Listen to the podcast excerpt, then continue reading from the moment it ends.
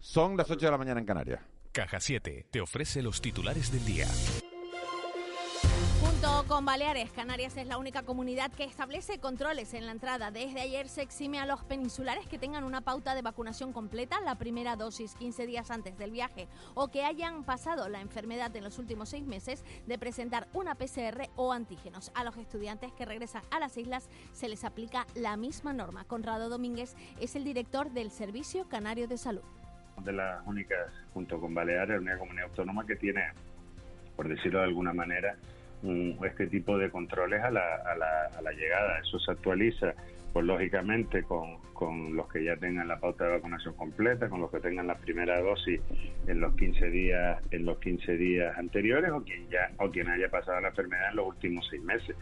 Hoy en el programa de la noche al día se han centrado en el sector audiovisual canario y piden que este sector que se cumpla la ley en lo que concierne al derecho de las islas a tener un trato fiscal más ventajoso que el resto de España. En la península se ha establecido un techo para las ayudas al cine de 10 millones de euros, el doble de lo permitido en el archipiélago. Juan Antonio Cano, CEO y productor ejecutivo de Surf Films, ha denunciado que se ha producido con esta última modificación a los incentivos fiscales un límite de 5,4 millones. Cano ha pedido que se cumpla el régimen económico y fiscal para no perder oportunidades, ya que los proyectos que se iban a venir a rodar a Canarias se deciden por otros destinos más competitivos y con más ayudas se han olvidado de modificar el límite porque eh, nosotros en Canarias tenemos eh, un diferencial eh, mediante el REF, eso no se puso y ahora mismo en, el límite en España o desde hace un año es de 10 millones y nosotros solamente llegamos a 5,4. ¿Qué ocurre con esto?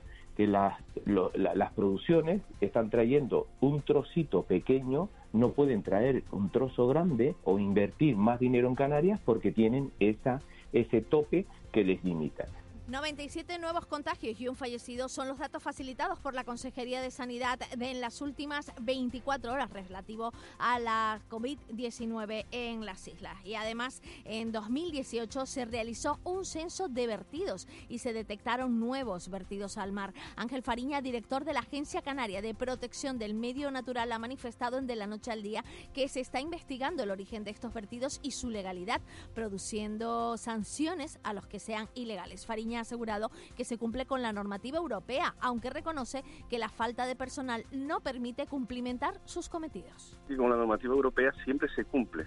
Lo que tenemos que hacer y esforzarnos es de disponer de los medios necesarios en las administraciones públicas para poder llevar nuestro trabajo a cabo. Y es decir, de la siguiente manera, simplemente, como ustedes saben, tenemos algún problema con el personal que trabaja funcionario. De hecho, hay una huelga de los trabajadores temporales en estos momentos en el ámbito de la Comunidad Autónoma de Canarias. Y el buque Ángeles Alvariño rastrea sin descanso. Continúa en la búsqueda de las pequeñas Ana y Olivia, presuntamente secuestradas por su padre hace más de un mes en la isla de Tenerife. Continúan con, eh, ese, con la búsqueda de, con un sonar de barrido lateral y con un robot submarino con capacidad para sumergirse hasta los 2.000 metros en la zona frente a la línea de costa de Santa Cruz de Tenerife. Salir de casa con la sonrisa puesta hoy. ¿Quieres vivir la vida en plan fácil? Descubre un mundo de ventajas entrando en cajasiete.com barra en plan fácil y da el salto a Caja 7. Salta conmigo, digo salta. Salta conmigo. Vamos con la prensa en el periódico El Día. Se centran, igual que todos los periódicos, en la crisis con Marruecos. El titular, nueva oleada de pateras en plena crisis con Marruecos. Canarias 7, Rabat y Madrid se ensarzan en un cruce de reproches y la confianza está rota. En Diario de Avisos, Marruecos y España tensan la cuerda por el Sáhara. Y en la provincia, más pateras inmigrantes a las islas en plena crisis con Marruecos. A nivel nacional, el periódico El País, Marruecos asusa la crisis al equiparar Cataluña con el Sáhara. En el periódico El Mundo, Sánchez se niega a discutir los indultos con el PSOE y con los varones y en el ABC Marruecos sube la presión y compara el Sáhara con Cataluña.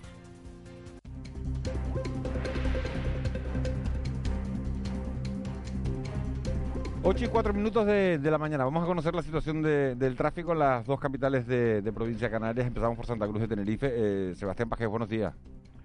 Hola, muy buenos días, Miguel Ángel. ¿Y qué, qué, qué candalera es esa? ¿Qué te ha pasado?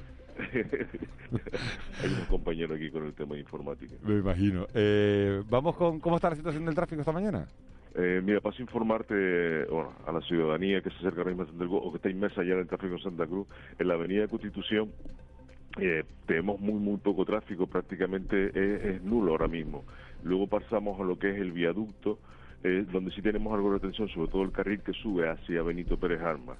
Luego tenemos el, eh, perdón, República Dominicana, que sí presenta retención en dirección lo que es hacia la Plaza de la Paz. Bélgica presenta, la Avenida Bélgica presenta muy, muy, muy poco tráfico. Y lo que es la Salle Garcerán hacia Méndez Núñez está presentando ahora mismo algo de retención de tráfico. Ese es el estado del tráfico ahora mismo las entradas de Santa Cruz, Miguel Ángel. Muchísimas gracias, Sebastián. Buen día. Muy buenos días. En Las Palmas de Gran Canaria la situación parece de normalidad, lo normal, lo habitual a esta hora de la mañana. No tenemos constancia de incidentes, pero nos va a costar esta, esta semana. Están, están cortos de personal en, la Policía Local de Las Palmas de Gran Canaria eh, para que nos puedan atender durante estos días. Así que, eh, bueno, vamos a estar pendientes a, la información que publican en el Twitter, en las redes sociales. No tenemos cámaras allí para poderlas visualizar y contarles la, situación del tráfico, pero vamos a estar muy pendientes al Twitter del, del 112 y también de la Policía Local de Las Palmas de Gran Canaria. Vamos con la previsión meteorológica, 8 y 6 minutos de, la mañana. Vicky Palma, jefa de meteorología de Radio Televisión Canaria. Buenos días de nuevo. Buenos días, Miguel Ángel. Temperaturas suaves, moderadas, de primavera, ni mucho frío ni mucho calor, ¿no? No, una situación bastante tranquila. Quizás a algunos les gustaría un poco más de calor, pero bueno, también tenemos nubes abundantes a esta hora pues ya en menor medida en Lanzarote, sí en Fuerteventura, en buena parte de Gran Canaria, se libran de momento en las cumbres, las nubes del sur van a desaparecer en las próximas horas. Algunas nubes en La Gomera y en la isla del Hierro, también en distintas comarcas en la isla de La Palma. En esta isla y en Tenerife pues no va a despejar, sino que irá aumentando la presencia de nubes de tipo bajo en zonas del interior, tanto del norte como del sur de la isla, sin mayores consecuencias, pero sí que vamos a tener hoy un día un poquito más gris, cielos despejados en las dos islas en las zonas de cumbre, temperatura máxima otra vez hoy que estará en torno a unos 27 grados aproximadamente, tenemos viento alisio, entre flojo y moderado, donde es menos intenso en buena parte de Tenerife y de La Palma y por eso vamos a ver más nubes en las próximas horas, sí que hay viento del suroeste en las cumbres por encima de los 1800 metros de altitud. En las cañadas del Teide puede haber algún intervalo localmente fuerte a lo largo de las próximas horas y el mar casi en calma la mayor parte de las playas. Hoy las olas más grandes pues no van a alcanzar el metro y medio de altura. Te iba a preguntar por el fin de semana, porque voy a ir a plantar árboles a Valle Seco, pero bueno, te lo voy a dejar para el jueves o para, o para el viernes. Te voy preguntando a Valle Seco en Gran Canaria. Valle Seco aquí. Vale, lo, lo, iremos viendo. Lo vamos viendo. Gracias, Vicky. Adiós, buenos días. Soy Victoria Ballestero y soy estudiante del segundo de bachillerato. Soy una joven activista medioambiental. Todo empieza cuando conocí a mi amiga Stuti de la India y ella me dijo que debido a la contaminación no podía bañarse en los ríos, no veía las estrellas. Los jóvenes tenemos que empezar a actuar porque al fin y al cabo somos los que vamos a heredar lo que nos quede. Tenemos que darnos cuenta de que todo va a cambiar y va a ser para mal si no empezamos a luchar contra el cambio climático. 5 de junio, Día Mundial del Medio Ambiente. Somos naturaleza, queremos cambiar el mundo y podemos cambiar el mundo. Radio Televisión Canaria. Somos naturaleza. Luz, cámara y acción. Ven con nosotros al Festival Internacional de Cine Medioambiental de Canarias. Este jueves a las 10 de la mañana, desde Buenavista del Norte, María Domenech, Kiko Barroso y el equipo de Una más Uno te proponen una mañana de película. Canarias Radio. Contamos la vida. Hace 200 años, 22 niños llegaron a Canarias con la vacuna que protegería al mundo de la mayor pandemia conocida. Los llamaron 22 ángeles. ¡Vacúnate! ¡Vacúnate! Ahora nos toca a nosotros. Descubre la historia en vacunatecanarias.com y ayúdanos a combatir la COVID. Servicio Canario de la Salud. Gobierno de Canarias. En Cristalam tenemos la solución definitiva para el exceso de calor en edificaciones. Nuestras láminas de control solar 3M para cristal con una reducción térmica de más de un 80% y libres de mantenimiento son eficiencia energética en estado puro, sin obras, sin cambiar los vidrios, en exclusiva en Canarias, solo en Cristalam. Visítanos en cristalam.com. Somos tu verano. Disfruta como nunca de unas vacaciones diferentes por naturaleza en Hotel Jardín Tesina. Compartir en familia, ponerte en forma, días de relax, bienestar y diversión en un entorno seguro y sostenible. Más información en jardín-tesina.com o agencias de viajes. De la noche al día, Canarias Radio. El mentidero.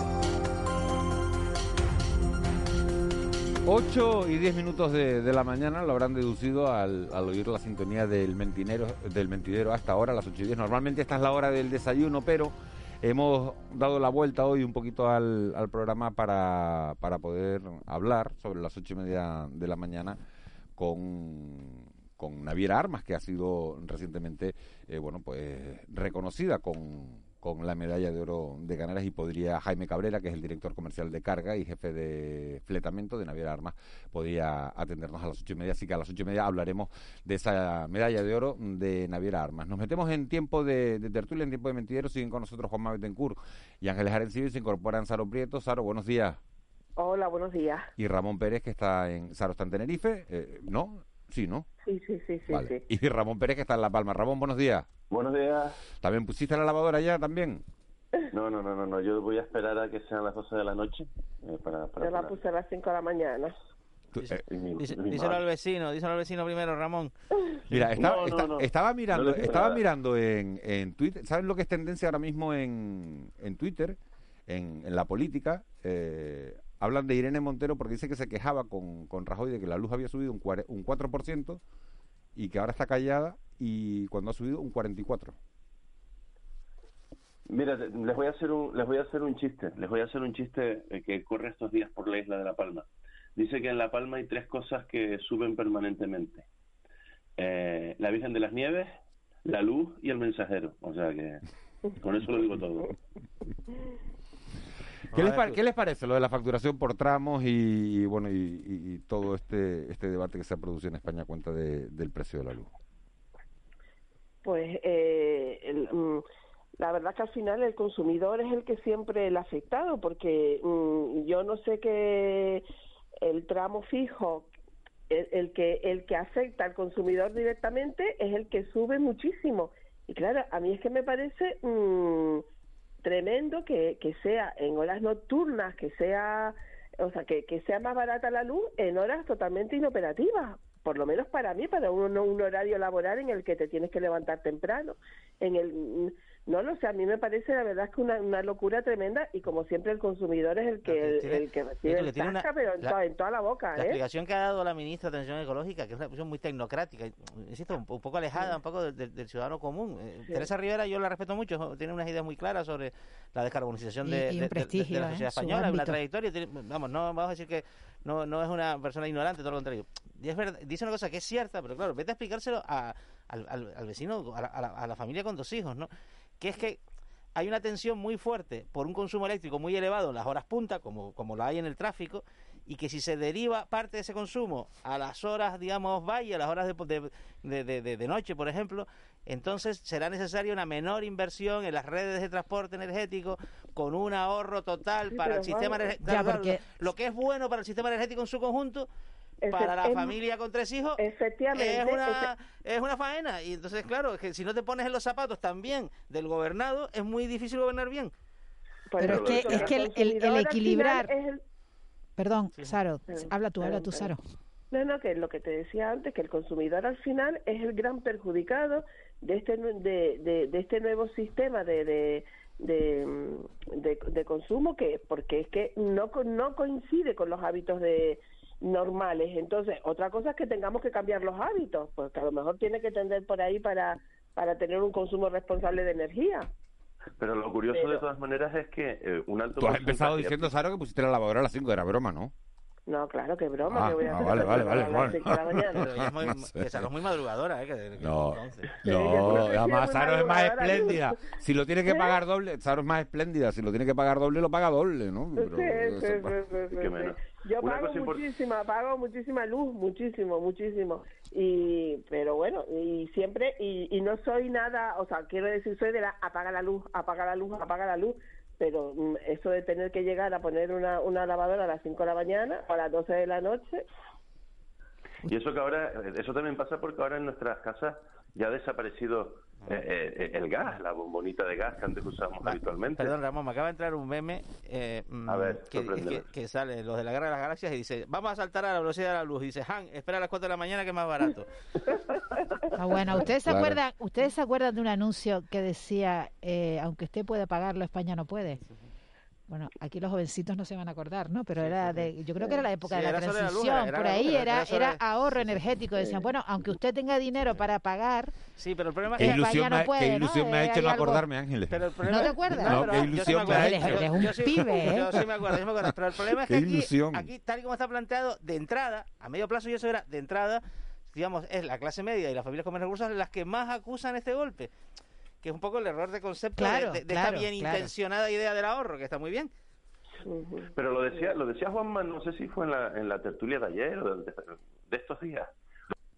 Juanma, en que gran parte de, de esa factura de la luz, un alto porcentaje, tiene que ver con tasas impuestas, con tasas previas que no, no tienen precisamente, no están relacionadas con el consumo, sino con, con el mantenimiento de línea, con, eh, con absolutamente todas esas. Los llamados esas costes de transición a la competencia, que es dinero de- que se llevan las eléctricas, la moratoria, la moratoria nuclear, es decir, Creo que en torno al 75% Claro, o sea, de la factura el carbón de ahí. Asturias, los sistemas extrapeninsulares, o sea, el recibo eléctrico es único en toda España y en Canarias es más caro, pero lo pagamos igual porque está compensado, ¿no? Pero y en esta en esta tesitura de la que estamos hablando, en este contexto, eh, estamos también a las puertas de un supuesto desarrollo de las energías renovables, ¿no? De, de, con gran impulso, ¿no? Eh, o sea que esto también Sí, pero estamos eso- en un proceso de cambio, ¿no? Quizás es lo que, lo que no- decía no- Juanma, tú me vas a decir lo que decía Juanma esta mañana del corto plazo y el largo plazo, ¿no? No, no, no, lo que te iba a decir es que eso no va a abaratar el- el- el- el- la tarifa de la luz, porque ayer estaba viendo las explicaciones, precisamente lo que con- lo que comentabas Ángeles esta mañana, de lo complicado que es entender el Sí. precio de la tarifa de la luz, y se paga por un sistema de marginalidad al precio más caro. Es decir, si tú, lo que me contaron ayer es si tú tienes el 98% de las energías renovables, produces del 100% de la luz, tú produces un 98% con energías renovables, un 1% con, con otras energías y un 1% con gas, la más cara, el gas natural, ese 1% que produce con gas natural, pagas el 100% de la energía al precio más caro.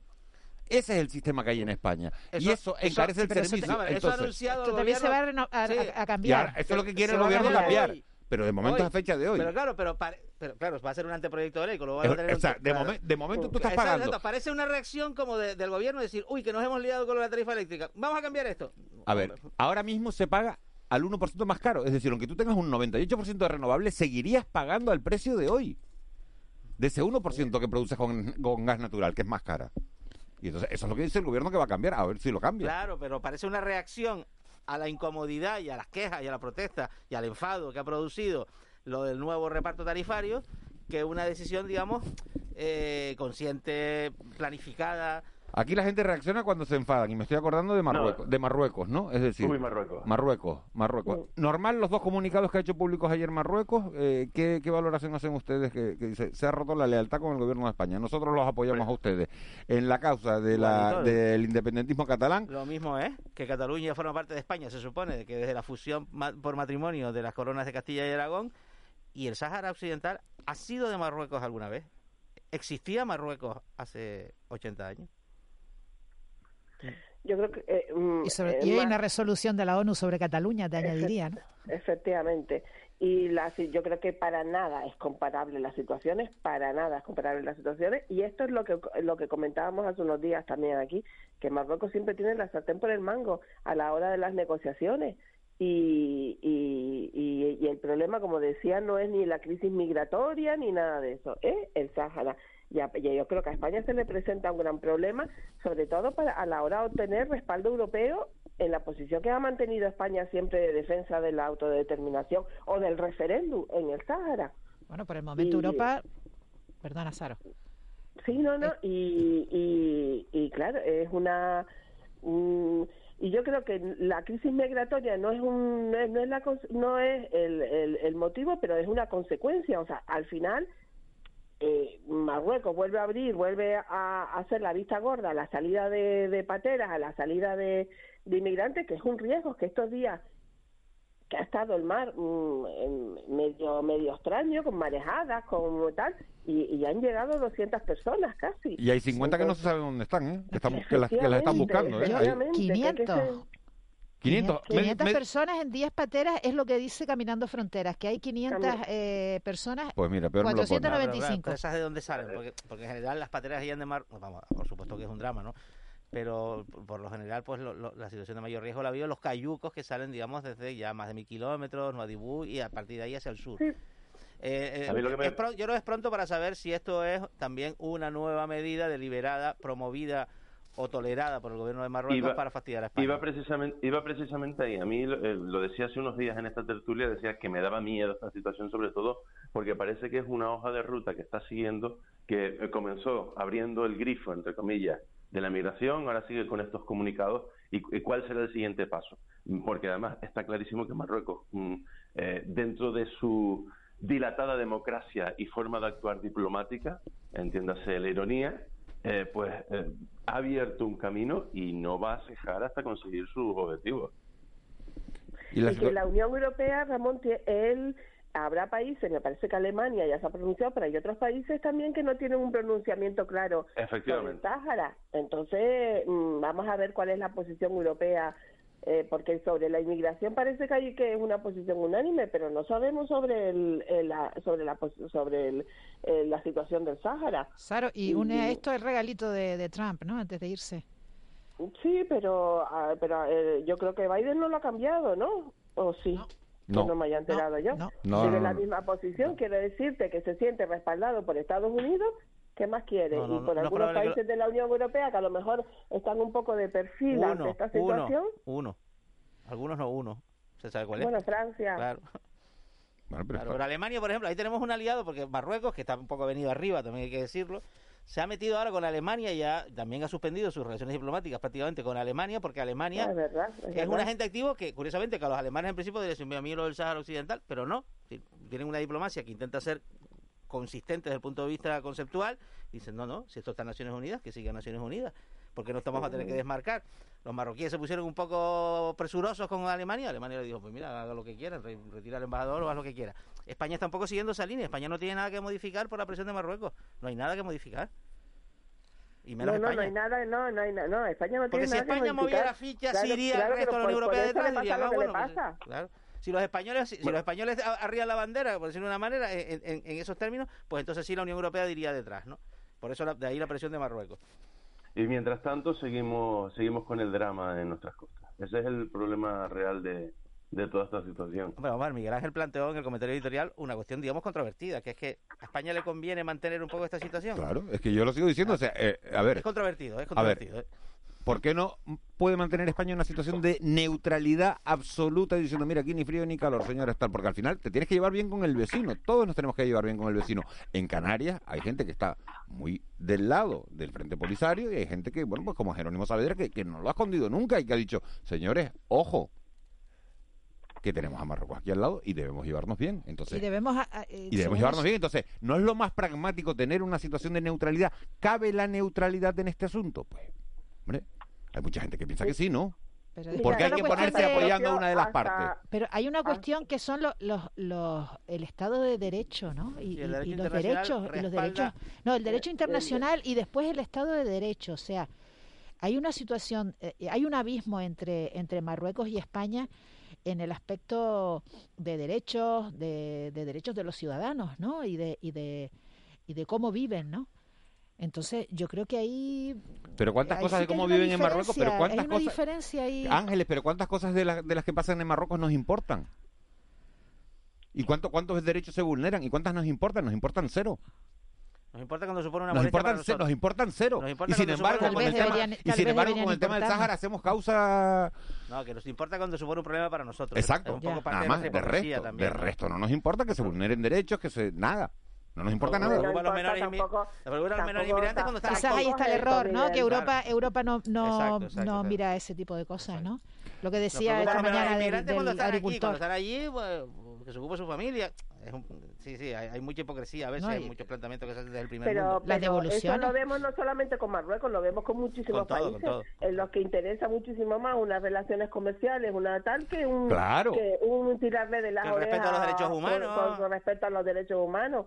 Y Sa- entonces, eh, pero bueno, eso no significa que por eso mm, el- el- estemos conformes ni que seamos... mm, eh, yo entiendo la que, que se mantenga una relación porque los tenemos ahí al lado y el otro día hasta el propio mm, este Ángel Víctor Torres decía que bueno que él estaba esperando para ir, ir a, a Marruecos y tal a pesar de, de- de- de lo que hemos tenido aquí de la cercanía y de lo que pero claro nos puede afectar cualquier conflicto estamos a dos pasos Claro. y pero bueno yo mm, a mí me cuesta pensar que que, que, no- que nos importa un bledo lo que pasa en Marruecos ¿eh? en cuanto a, a, a derechos humanos a, a libertades políticas a mí por lo menos mm, mm, hombre no no soy activista No, pero no, no, no, no digo, no digo que nos importe, no, no, no, digo, Saro, que lo lleva a un extremo, ¿eh? No, No, no. tampoco tenemos capacidad de influencia. o sea, que Exacto. tampoco- pero vamos, no vamos a cambiar las cosas en China tampoco, ¿verdad? Que en China hay un respeto al Estado de Derecho, pues... pues Los pues, chinos, los chinos que van a pues poder no, tener ahora tres hijos, ¿no? Sí. Porque el gobierno lo- se lo permite. Por el gobierno los permite. A los que estén, Claro. casa- a los que estén casados, ojito, ¿eh?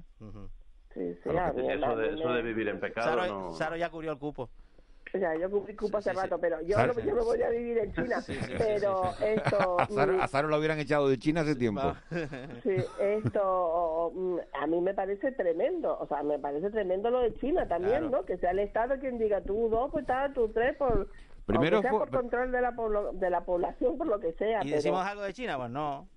que, ¿Cómo- hombre, cómo ¿cómo, que no algo de decimos China? de China? Claro que no, lo que no, di- lo que, eh, claro que se dice de China, todo el mundo Bueno, que sí. sabe cómo, ¿Cómo, eh, cómo funciona China? Claro. efectivamente, Y lo- y, ¿Y el, ordena- y ordenador que tenemos en casa eh, está hecho de dónde? Efectivamente, está. efectivamente. Y la ropa. Y la ropa, bueno, yo intento comprar poca ropa. Intento fijarme en dónde se produce la ropa. Pues lo tendrás dificilísimo, porque todo, no, no, no, todo. Ramón, te sorprende porque cada vez hay más cosas hechas en España, en Portugal, en Francia, en Italia.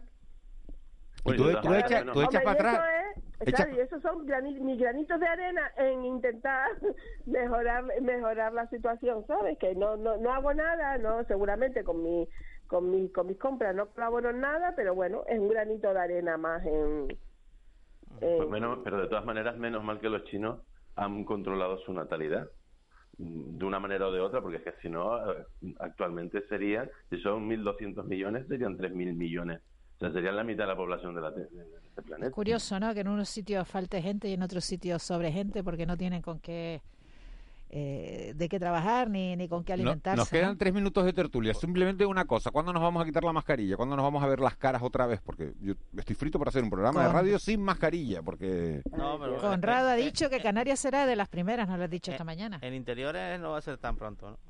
En exteriores finales de junio, en interiores finales de agosto, septiembre. Bueno, y la mascarilla, la mascarilla ha venido para quedarse de todas maneras, aunque no. En muchos eh, no nos- Claro, en muchas no pautas nos sí. multen, ha venido En para pautas quedarse. sí, Pero muchas- fíjate, fíjate que eh, lo decía el otro día uno de los expertos, 8.000 muertes al año por gripe es la cifra eh, normal. En España. Y este año, en España, y este año, eh, debido a la mascarilla, no ha habido gripe. Claro, eso lo O haces sea, cuenta, que- que- eso lo que hay- cuenta de los muertos del COVID, ¿no? Es curioso, no, ¿eh? pero no, pero y por Pero- ejemplo, pero yo que voy yo, yo que voy en bicicleta. No, lo que quiero decir es que pasaban desapercibidos. Esos, esos, Sí, esos muertos. exacto. Pero mira, yo que voy en bicicleta, Juanma, por la ciudad, el llevar mascarilla, hombre, para mí es una defensa del... Yo no sé el efecto que tendrá después en mi salud o no, pero, pero respecto, Sí. respecto a los humos y tal, eh, eh, la- lo siento como una defensa. Lo que dice Ramón, hay cosas que cambiarán. Por ejemplo, el consumo de, o sea, el fumar en, en, en espacios colectivos, incluso al aire libre, al aire libre, creo que, que es una prohibición que ha llegado para quedarse. Debería, sí. Ahí antes no te acuerdas Ojalá. cuando veíamos a los, en los aeropuertos a los orientales siempre con mascarillas puestas y me Pensábamos que llamaba la atención frikis, y tal. Sí, sí, pues ahora yo creo que todos vamos a hacer usos en espacios cerrados de mascarilla con pandemia y sin pandemia. Y, y yo de todas formas confío en los expertos. Ayer escuché que cuando la incidencia baje, la incidencia por 100.000 a- habitantes baje a 50, pues entonces a partir de ahí se podrá hablar de mascarillas fuera en lugares en lugares públicos. Y y Bueno, eso, eso y la vacuna, eso y la vacuna al final va, va, va a contribuir a que esto, que por cierto, por cierto, Me vacuno esta tarde, Miguel Ángel. Hombre. ¿y, y cuál te toca? Ah, no tienes ni idea porque no te lo dicen. No tengo ni idea. Lo sabes. ¿Y cuál quieres? Como si me ponen, como si me ponen anís del mono, me da exactamente igual. Bueno, si te pones anís del mono, no. Si te pones ni del mono, no cuando avisa vaya- para ir a La Palma. Ramón, cuando vayas al centro de Para ir a La Palma yo también quiero. te vas a encontrar un letrerito que va a decir hoy tenemos y entonces será como un guachinche y verás ahí Hoy, un poco el de- menú del de primero, de segundo y postre. Sí, sí, Y yo mañana me vacuno. Ay. Ángeles, ya tienes. Mañana, sí, Eh, mañana. Ramón, vacuna Pfizer y Príncipe Alberto. ¿Y Ángel- Ángeles, con ¿tú cuál, tú cuál quieres, Ángeles? Hombre, me gustaría la Janssen, que es la más práctica, ¿no? Ah, sí. Yo me, Un vacuna, pinchazo a mí solo. me vacunaron con Janssen, la verdad que, que de una dosis y te olvidas. Y- ¿Y nada de efectos secundarios, no, Saro? No, bueno, estuve medio mala, así, con el cuerpo cortado. Aquí el, aquí el más flojucho, te digo, es Juanma, ¿eh? Bueno, pero el, Porque- Me dio reacción. de... A mí me dio ¿eh? reacción. me- dio A, reacción a a Juanma sí le dio 12 reacción. horas ¿eh? después me dio una reacción de 12 ¿Ah, sí? horas. Cuidado, cuidado, 12 horas, un poco, ya les contaré, de, ya un poco de destemplado. Lo que Bueno. se dice estoy destemplado. Luego se me pasó. Bueno, pues muy... Ya les Pero, ¿y, contaré qué, que y yo cuál te pusieron, Juanma? ¿Cuál Pfizer, te pusieron? Pfizer, Pfizer. que yo creo Que que la segunda dosis, la reacción es más fuerte. Eso te lo dice Yo te digo que a mí me pusieron Pfizer, la primera, y, vamos, dormí como nunca. Ah, O sí. sea, que vamos, que si pudiera me mandaba tres más esta tarde. Y ningún efecto, ningún efecto secundario más, Miguel. Eh, más. nada más. Vale, Como, una puncha te quedas. Te Te quedas planito, te quedas planito, planito. va, pa- pa- pa- pa- más. Te pusieron En Pfizer fin. con dormidina. ¿no? Señores, que, que nos vamos, que hay que... pues mira, nos queda... Ah, no, no, ya estamos en el horario caro de la lavadora. No, a las 10 empieza el caro, ¿no? Ahora estamos en el horario... En el, en el valle, en el segundo. no, en el segundo. En el, en el valle no, el valle es el barato. Este es el llano. Segundo. Este es el llano, El este es el los llano. valles, los, estos son Pues nada, Ramón, Ramón, a poner lavadoras tú, que tienes a tu mujer recién parida. aprovechar. Y, Coño, y te- Bueno, ya ha pasado un tiempo, ¿eh? Ese niño ya, ya está en la mili. ese, ese niño, Ya ese, niño, ese niño lo vacunan pasado mañana. Casi. Gracias, gracias Ramón. Oye, que vaya bien y ya no nos cuenta, aunque no tengamos, aunque, aunque tú no estés mañana en la tertulia, nos mandas un mensajito, ¿no? Y si Les que, mando un mensajito sobre la marcha. sí, y si hay que llamar a Conrado Domínguez aquí o lo que sea, para, para cualquier cosa lo llamamos, Sí, sí, ¿eh? que arregle, que arregle Que la lo arregle. Adiós Ramón. Chao, chaito. Saro, un beso enorme. Venga, un beso para todos. Un beso. Nos quedamos con Juanma Betancourt y con Ángeles Arencibia porque ahora sí nos metemos en, en tiempo de, de desayuno. Saben ustedes que a, la Naviera Armas le dieron este pasado domingo la medalla de oro de Canarias. Hoy va a compartir café con nosotros Jaime Cabrera del Pino, que es el director comercial y el jefe de fletamento de Naviera Armas Transmediterránea. Será en un instante unos consejos publicitarios y nos metemos en tiempo de desayuno. De la noche al día, Canarias Radio. Renueva tu carnet de conducir en Gomermedi. También hacemos reconocimientos médicos para embarcaciones de recreo, animales potencialmente peligrosos, armas, vigilantes de seguridad, oposiciones, etc. Encuéntranos en Santa Cruz de Tenerife, Candelaria, Los Cristianos, San Sebastián de la Gomera, Telde, Santa Brígida, Vecindario y en Puerto del Rosario. Infórmate en nuestros teléfonos. Gomermedi 922-871851 y 928-698114 o en www.gomermedi.com. Hace 200 años, 22 niños llegaron a Canarias con la vacuna que protegería al mundo de la mayor pandemia conocida. Los llamaron 22 ángeles. ¡Vacúnate! ¡Vacúnate! Ahora nos toca a nosotros. Descubre la historia en vacunatecanarias.com y ayúdanos a combatir la COVID. Servicio Canario de la Salud. Gobierno de Canarias. Luz, cámara y acción. Ven con nosotros al Festival Internacional de Cine Medioambiental de Canarias. Este jueves a las 10 de la mañana, desde Buenavista del Norte, María Domenech, Kiko Barroso y el equipo de Una más Uno te proponen una mañana de película. Canarias Radio. Contamos la vida. En Cristalam tenemos la solución definitiva para el exceso de calor en edificaciones. Nuestras láminas de control solar 3M para cristal con una reducción térmica de más de un 80% y libres de mantenimiento son eficiencia energética en estado puro, sin obras, sin cambiar los vidrios. En exclusiva en Canarias, solo en Cristalam. Visítanos en cristalam.com. De la noche al día, Canarias Radio.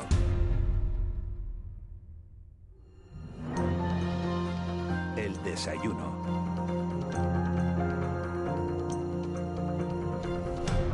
8 y 34 de la mañana, hoy en un horario un poquito más tarde de, del habitual nos metemos en tiempo de entrevista en De la Noche al Día, tiempo para analizar la actualidad con los protagonistas de, de la misma. Y hoy vamos a compartir café, como les decíamos hace un instante, con Jaime Cabrera del Pino, que es director comercial y jefe de fletamiento de Naviera Armas Transmediterránea. Es una compañía que el pasado domingo, como saben, recibía la medalla de oro de Canarias por su importante papel en la cohesión territorial de, del archipiélago. Naviera Armas transporta tanto pasajeros como mercancías, es la empresa naviera más antigua del archipiélago y la de mayor crecimiento en los últimos años. En 2017 compraba el 92% de las acciones de Acciones Transmediterránea. Su fundador, el fundador de Naviera Armas, es el lanzaroteño Antonio Armas. Jaime Cabrera, muy buenos días, gracias por acompañarnos. Muy buenos días, gracias a ustedes por invitarme. Eh, ¿Qué supone para, para Naviera Armas el, el reconocimiento de haber recibido la, la medalla de oro de Canarias? Bueno, pues la verdad que ha sido un orgullo y un momento muy especial en el, en el cual, en un escenario tan complicado como el que nos encontramos, pues un reconocimiento de, este, de esta dimensión, de esta, de esta talla, pues lo hemos acogido con muy buena sintonía, con, con mucho entusiasmo y con ganas de bueno, renovar nuestra nuestras ganas de seguir creciendo por y para Canarias. ¿no? Eh, se habla mucho eh, de cómo ha afectado la, la, pandemia la conectividad aérea, porque es la vía por la que llegan a estas islas 15 millones de, de turistas cada año, pero se habla poco de, la, de las repercusiones que ha tenido en la conectividad marítima. Eh, ¿Cómo han llevado ustedes este año de, de, pandemia? Bueno, ha sido muy duro, la verdad que ha sido un, más que un máster, ¿no? Hemos tenido que optimizar los recursos, estar eh, comprobando el cambio normativo constante que, que cada semana prácticamente nos exigía poner en marcha unos protocolos y adaptarnos a ellos. Eh, sin ir más allá, le comentaba la compañera fuera de, micro, Semana Santa, ¿no? que hace poco que la hemos pasado, pues un 10 días antes del comienzo de la Semana Santa, pues tuvimos las nuevas normativas y condicionantes para el viaje de ocio y bueno, pues eh, el resultado final es que con la, la, solicitud por parte de los organismos de los test PCR y antígenos, pues al final tenemos, eh, nosotros, no, no solo nosotros, sino compañías aéreas y el competidor también marítimo, caídas importantes rondando el 60%. ¿no? Entonces, bueno, ha sido bastante complicado eh, nos, ha, nos ha hecho tener que utilizar la ingeniería de la imaginación, optimizar, como decía antes, todos nuestros recursos, adaptarlos y modularlos en cada momento y en cada, en cada fase y bueno, eh, y ahí seguimos trabajando, ¿no? O sea que to, to, totalmente un reto para nosotros. ¿no? Antes acaba de hablar usted de, uh, de, la competencia en Canarias. Hay dos compañías muy fuertes en el transporte de pasajeros, ustedes y Fretolsen. Eh, ¿Son competencias o son ofertas complementarias? No, son, son la, ambas cosas. ¿no? Tenemos competencia férrea tanto en pasaje como, como en carga. Nosotros eh, competimos con, con esta compañía a nivel pasaje cubrimos todos los puertos de Canarias, al igual que en carga. En pasaje tenemos una, una connotación que ellos trabajan con barcos Fat Ferry de, como única opción. Nosotros lo hemos incorporado también para competir en esa misma línea desde hace unos años a esta parte. Y bueno, y en la parte de carga somos líderes absolutos puesto que además de conectar, como decía, todas las islas, los volúmenes que nos permite también, no solamente los barcos rápidos, sino los barcos convencionales, pues nos hace poder llevar mayor volumen de mercancías a todas las islas. ¿no? Señor Cabrera, el 25 de octubre de 2017 es una fecha clave para, para Naviera Armas. Compraba, eh, corríjame la cifra, la cifra no sé si son 260 millones de euros. Sí, correcto. 260 millones de euros, por compraba por 260 millones de euros el 92,71% de las acciones de, de Transmediterránea que eran propiedad mmm, de Acciona. La noticia cogió a mucha gente por aquel entonces por sorpresa. Eh, ¿Cómo ha sido la evolución de la, de la empresa desde ese momento? Porque de la noche a la mañana Armas se convirtió en la primera, en una de las primeras navieras de, toda Europa, una de las primeras, la primera de España y una de, la, de las más grandes de, de, toda Europa, pero al poco tiempo llegó por esta pandemia. ¿Cómo, ¿Cómo se han trastocado los planes de negocio de esa operación de 260 millones de euros en 2017 a la actualidad? Bien, bueno, eh, las fechas y los importes son completamente correctos. Nosotros se emprendió por parte de nuestro presidente Antonio Armas Fernández, pues en la mayor absoluta discreción y secreto esta operación que durante más de dos años estuvo fraguando. Eh, se anunció el 25 de octubre, como bien decía, y hasta el 18 de junio del año siguiente no se hizo efectiva a través de las autorizaciones eh, pertinentes por parte de la Comisión Nacional de Mercado y Competencia. Eh, teníamos unos planes de estrategia y de planificación con respecto a una empresa más pequeña que compra una mucho mayor de poder organizar todos los cambios que derivan de, de, esta compra. Y como bien indicas la pandemia ha hecho que tengamos que transformar, modificar y alterar esos planes porque vamos, como, de, como es por entender de por parte de todos, eh, nos hemos tenido que dedicar a salvar los muebles, a intentar hacer los servicios esenciales que nos pidió el, el gobierno de Canarias, en el caso de Canarias en concreto, ¿no? Y, posteriormente pues ir modulando, como decía al principio, de cara a, ir poniendo los, servicios y los, y los medios mm, que en cada momento nos exige la demanda que nos va llegando, ¿no? Eh, ¿Cómo cree usted que va a ser, la, el señor Cabrera, la recuperación? ¿En forma de V, en forma de K, en forma de, Nike, del símbolo ese de Nike que nos dicen los expertos? Si tuviese una bola mágica, la verdad que la hubiésemos utilizado ya, ¿no? La verdad que ha sido, como decía, ¿no? Muy, muy duro el poder acertar sin ningún tipo de, indicador sólido, sino por sensaciones hemos ido trabajando y por cambio normativo. Eh, tenemos la esperanza ahora mismo, aunque venimos de Semana Santa, como decía, con unos datos nada favorables para el transporte de, mercancías y de pasajeros en general aquí en Canarias, pero sí es cierto que la evolución a paso acelerado de la vacunación está haciendo que al final los ratios y movimientos de reserva mm, se vean se vean mejorados, ¿no? Entonces tenemos la esperanza de que quizás hasta mediados de verano eh, o en la recta final del verano eh, no haya unas cifras importantes de flujos como teníamos anterior a la pandemia, pero sí que sean mejores que el año anterior, que es bastante fácil de todas maneras porque el listón quedó bastante inexistente. ¿no? Eh, buenos días, señor Cabrera. tienen ustedes un, un Faferri en camino, ¿no? Ya, ya partido de, de, Tasmania, creo que es. Sí, de, Australia, sí. de Australia. Explíquenos un poco mm, qué significado, porque también en, esta coyuntura, ¿no? Que, ustedes traigan un barco nuevo y, de estas características, pues me gustaría que explicara un poco eh, qué servicio va a prestar, en qué lo vamos a anotar y qué tipo de, barco es. Bueno, el, volcán de Taidía, que es gemelo a uno que ya está operando aquí en Canarias, conectando las dos capitales de provincia, que es el volcán de Tagoro, es un barco único en su, en su modalidad, es un faferry que incorpora tecnología punta, eh, innovación, eh, tiene una capacidad de motor para conectar las islas en una hora 40 minutos de capital a capital, como decía, ¿no? Y, tiene una gran capacidad también de carga, no solamente las 1064, 1164, perdón, eh, butacas que, que tiene este barco, eh, la, lo refuerza su capacidad de carga en cuanto a la bodega que tiene. No es raro que un Faferri pueda tener una capacidad de carga como esta. Nosotros, durante el confinamiento más duro, en donde solamente se movía mercancía, llegamos a. Son vasos comunicantes, ¿no? la bodega es lo mismo para pasaje que para carga, pero el pasaje no, no existía, con lo cual llegamos a cargar hasta 26 piezas, 26 planchas en esta bodega, ¿no? que no es habitual, como decía, para el tipo de barco que supone la modalidad de Faferri. Eh, para nosotros la incorporación del volcán de Teidía pues, va a permitir mejorar aún más eh, esa conectividad en espejo. Actualmente lo hacemos con otro Faferri de menor entidad. También es un barco rápido, pero con diferencia en motores, diferencia en capacidad y en comodidad.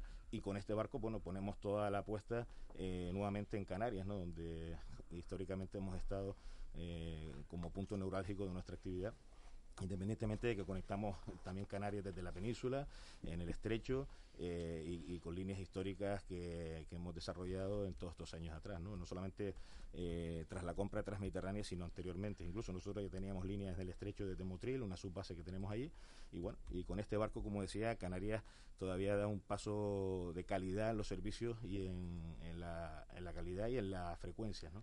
O sea, ¿se, aumenta la, ¿se aumentará la frecuencia de, de, este puente marítimo? Sí, nosotros de, de todas maneras durante el confinamiento más duro sí que se vieron restringidas eh, eh, todos los volúmenes, no solamente los marítimos, sino los aéreos. Sí, también lanzar desde aquí el agradecimiento al gobierno de Canarias porque durante el 1 de abril del 2020 y el 17 de junio del 2020 pues se sacó una subvención tanto para nosotros, Fredolsen y Winter, para intentar mantener los servicios esenciales, tanto de la movilidad de aquellos que se lo que podían por su por sus cuestiones laborales realizar, pero sobre todo también por las mercancías. Entonces, eh, tuvimos el respaldo, como decía, en modo de subvención contra parte del déficit que las compañías estábamos sufriendo por parte del gobierno de Canarias y, bueno, de agradecernos, como decía. Eh, nosotros, las frecuencias en aquel momento se vieron reducidas a lo esencial a lo básico, a la parte que nos permitía seguir teniendo la conectividad de esas personas que comentaba y sobre todo el suministro de mercancías y de, y de mercancías esenciales, perecederas y esenciales en las islas. Eh, hoy por hoy tenemos un nivel de servicios elevadísimo, ¿no? O sea, todavía tenemos un volumen de demanda escaso, pero hemos apostado por tener una, oferta muy variada de horarios en, el que eh, la incorporación del volcán de Taidía solamente va a mejorar quizás el fin de semana, porque ya hoy por hoy tenemos un umbral de servicio bastante elevado. Eh, por la parte de, conectividad entre Gran Canaria eh, y Tenerife, ¿no? Pero el resto de las islas lo mismo, ¿no? Entre Playa Blanca y Corralejo, que teníamos, tanto nosotros como nuestro competidor, múltiples salidas escalonadas nada más que en una hora de diferencia entre uno y otro, hemos ido incorporando nuevamente hasta llegar a casi a la normalidad de los horarios que teníamos en periodo prepandémico. Señor Cabrera, eh, buenos días. Usted ha anunciado la, llegada de un fanferry gemelo del, volcán de Tagoro, del que me confieso fan. Eh, como usuario mm, y al mismo tiempo cómo, cómo, se combina esto con la situación financiera que vive la empresa y ha sido bueno portada durante los últimos meses no por, por, de, por, endeudamiento básicamente, ¿no? Por alguna venta que ha realizado también de, su, de sus activos en el Mediterráneo, etcétera, ¿no? ¿Cuál es el plan de, vamos a ver, no si de supervivencia de, de, de Armas para, para, para, mantener el servicio en las islas y fuera de ellas también? Eh, sí, efectivamente, ha sido una situación límite, ¿no? Eh, nos han puesto en prensa de todas maneras peor de lo que realmente hemos llegado. Quiebra, se ha utilizado esa sí, palabra. Eh, efectivamente, ni, ni ha habido concurso, ni ha habido preconcurso, ni ha habido quiebra, ni ha habido nada, nada. También es cierto que ha habido mucha especulación por parte de terceros de, que tenían intereses en querer eh, comprar barato una parte de nuestro grupo como es Mediterránea, ¿no? que en el momento en que nosotros compramos en el 2017, pues generó bastante recelo por parte de otras compañías marítimas que también querían optar a, la compra de esta, de esta gran empresa.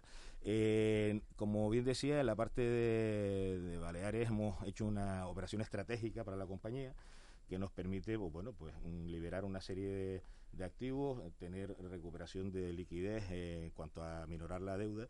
Y, eso está enmarcado dentro de una planificación y una estrategia con respecto al escenario actual. ¿no? Eh, para nosotros la, las fases que teníamos marcado antes del periodo de pandemia contemplaba pues eso, pues ir, ir adaptando eh, la filosofía de la empresa y cada eh, cada incorporación de cada departamento con las duplicidades que había, pues tenía pues una programación establecida. Esto se vio truncado por la pandemia y lo que hemos hecho pues es cambiar ese plan con esta también una quizá una operación estratégica y también el mayor absoluto de los secretos por parte de nuestro presidente, la cual estamos muy satisfechos, ¿no? Porque además nos permite eh, en un futuro cercano tener otro tipo de sinergias quizás, ¿no? Y de colaboraciones con ese con esa gran empresa como Grimaldi, ¿no? ¿Usted diría que la solidez de, de Navidad Armas a, medio y largo plazo está está garantizada? Bueno, está garantizado que estamos mejor que de lo que estábamos antes. Hemos hecho unos ejercicios de refinanciación de nuestras deudas. Por parte también eh, tenemos unos bonos en el mercado eh, en el mercado de Londres y bueno, nuestros bonistas nos han respaldado eh, mayoritariamente y además con mayor importe incluso de los que hubiésemos necesitado y luego por la parte de Transmediterránea se siguen haciendo acciones a través de todas estas ayudas que van a llegar desde Europa, las EPIs que no llegan tampoco, pero bueno, que hemos hecho también esa planificación y en base a lo que es la viabilidad de la empresa. Claro, por, qué se rescata a Plus Ultra? Claro, sí, es una, una buena pregunta. nosotros... y, no a Navidad Armas, que, que da un servicio real, existente, visible, no solo en Canarias, Baleares, Comunidad Valenciana y hay una línea aérea venezolana ahí que... Tengan en cuenta un detalle, eh, esa línea que comenta que sí ha recibido una ayuda, fondo perdido además, eh, tenía unos ratios de 157 mil pasajeros en un año. Nosotros movemos eso en un, en un fin de semana de puente. Nosotros somos un grupo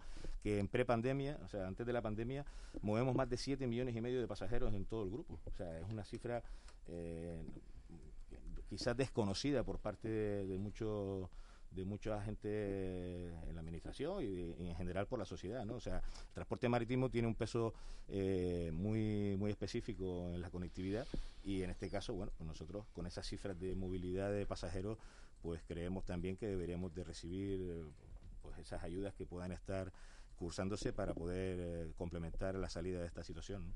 Eh, señor Cabrera, ahora con la recuperación, se supone que estamos al viendo la luz al final del túnel, ¿no? que el, el, ritmo de vacunación nos hacen albergar esperanzas de que esto eh, mejore. ¿Ustedes eh, qué creen que va a pasar con, su, con las costumbres de su viajero? ¿Simplemente se va a, a, retomar lo, con la situación que había antes o esperan cambios, cambios de, pues no sé, de gustos, de, de, costumbres, de cambios económicos? Eh, ¿Esperan cambios? ¿Están, ¿Están planificando con ese, con ese pensamiento? Efectivamente, ha habido un cambio de tendencia brutal, ¿no? derivado pues, de las limitaciones y de la y de los riesgos y de la falta de confianza que hoy por hoy todavía hay en, los desplazamientos. Es cierto que quizás este verano los movimientos especulamos, insisto, no tengo una bola mágica como decía antes, ni tenemos indicadores sólidos que nos puedan hacer pensar que lo que voy a comentar ahora es lo que vaya a pasar. Pero sí eh, eh, entendemos que la gente tiene muchas ganas de viajar, el ritmo de, vacunación va a permitir también que haya más seguridad, más tranquilidad, eh, menos incertidumbre. Y, y en ese sentido la verdad que estamos esperando que haya mucha movilidad por la población canaria, en Canarias en sí, mucho turismo quizás peninsular también, que nos puedan visitar y luego pues y, se irán incorporando nuestros habituales focos de, turismo alemán, inglés, en la medida que toda esta situación se vaya normalizando, ese famoso 70% eh, de, de población vacunada, pues creo que va a permitir también dar una opción al visitante de, que vendemos vendemos un turismo seguro, vendemos una cobertura eh, completa en cuanto a, que no hay riesgo y sobre todo que no haya cambios, ojalá que no sea así, que no haya ninguna cepa, ninguna cuestión que pueda volvernos a, ponernos en jaque ¿no? y a condicionar un poco esta movilidad o las cuarentenas y, y los condicionantes que se requieren para los viajes. ¿no? Señor Cabrera, Naviera Armas se siente respaldada estas semanas por el hecho de que la Comisión Europea haya acordado investigar si la decisión que tomó hace años el gobierno de Canarias de restringir las operaciones desde el puerto de Agaete en Gran Canaria con Tenerife a una sola compañía constituyeron o no una ayuda de Estado a, a su principal competidor en las islas. De ser así, ¿qué pueden ganar ustedes y qué consecuencias tendría para Puertos Canarios, que es el organismo que, que tutela esa infraestructura del puerto de las Nieves en Agaete? Esta cuestión llevamos décadas intentando nosotros operar en competencia, como lo hacemos con este mismo operador o con cualquier otro en otro de los puertos donde trabajamos, y no ha sido así. Una sola infraestructura no es motivo para limitar que pueda haber mm, dos o más operadores utilizando esa misma infraestructura, y menos cuando la infraestructura en sí es pública. Eh, nosotros hemos hecho bueno, pues todos los recursos mm, pertinentes hasta llegar al Tribunal Europeo y la sentencia pues nos da la razón. En principio hay unas cuestiones relativas a esas posibles ayudas de Estado. El gobierno de Canarias deberá, bueno, pues, mm, a Fred Olsen le deberá exigir los pagos pertinentes de lo que en esa sentencia se recoja y por nuestra parte pues le haremos una reclamación también al propio gobierno de Canarias, del cual depende Puertos Canarios, ¿no? Eh, por, por, los lucros cesantes, por los daños y perjuicios, porque lo que no se puede entender es que una infraestructura pública eh, se asigne a un solo operador sin entrar en una licitación, en un concurso, eh, para poder competir, no solamente nosotros, sino cualquier otro operador, como lo hacemos, como digo, en muchos otros puertos. ¿no? O sea, para nosotros estamos esperando que esa sentencia pues ya se se produzca y se dé a la luz los detalles de la misma y en ese momento pues miraremos qué opciones tenemos. La, línea de Agaete, señor Cabrera, era interesante para ustedes porque claro, con los barcos rápidos que ustedes tienen, que están colocando Santa Cruz Las Palmas en una hora 40 minutos, me parece un poco que, que, es más competitivo el, vamos a decir, el trayecto directo, ¿no? Claro, tengan en cuenta que nosotros incorporamos los FAFERRI precisamente porque para competir con, con Agaete hemos tenido que incorporar ese tipo de barcos y hacerlo desde de capital a capital. Estamos muy contentos con la apuesta que hemos hecho, pero es cierto que si hay una opción en donde podamos competir, pues lo haremos. Y de todas maneras, la competencia a nosotros nos ha hecho llegar a donde lo que somos hoy, eh, hoy en día es porque hemos tenido competencia, que además con Fredolsen en Canarias, ¿no? Nos ha permitido crecer porque competir te, hace mejorar.